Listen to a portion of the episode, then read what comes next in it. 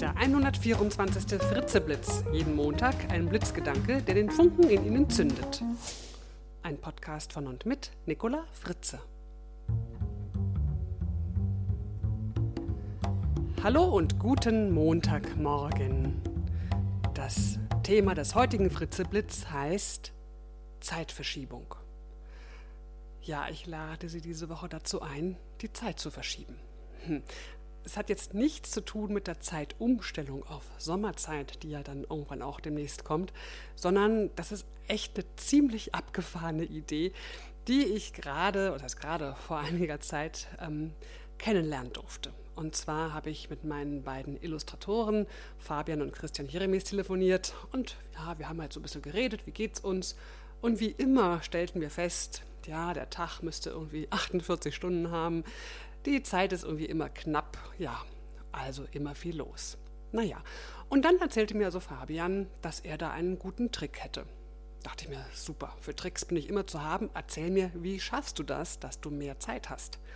Und er sagte mir, ganz einfach, ich stelle einfach meine Uhr zwei bis drei Stunden zurück. Also Moment mal, also es ist ja total bescheuert. Die Uhr einfach zurückstellen. Wenn du das machst, dann weißt du doch, dass du eine falsche Zeit auf deiner Uhr siehst, wenn du hinguckst. Aber interessanterweise meinte er, nee, wenn er dann so an der Arbeit sitzt und dann mal schnell auf die Uhr guckt, aha, wie spät haben wir es? Uh, so und so, dann vergisst er in dem Moment, dass er die Uhr umgestellt hat. Und dann denkt er, oh ja, es ist jetzt, äh, weiß ich nicht, 17 Uhr, ist ja noch viel Zeit, ist ja noch gar nicht so spät. Dabei ist es in echt, ja, vielleicht schon 20 Uhr oder 19 Uhr.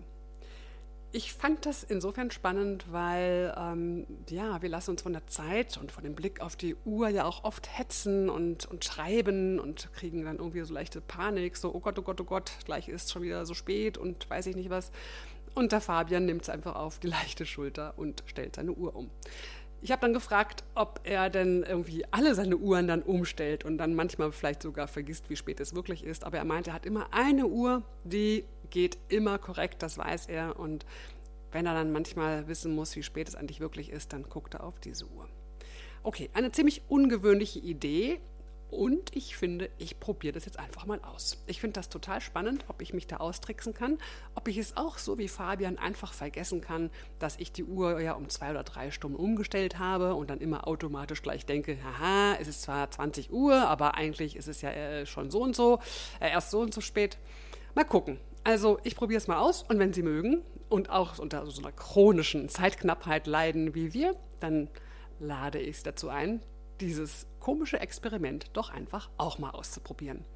Viel Spaß dabei und bis zum nächsten Montag, Ihre Nicola Fritze. Weitere Informationen zu mir und meinen Vorträgen finden Sie auf www.nicolafritze.de.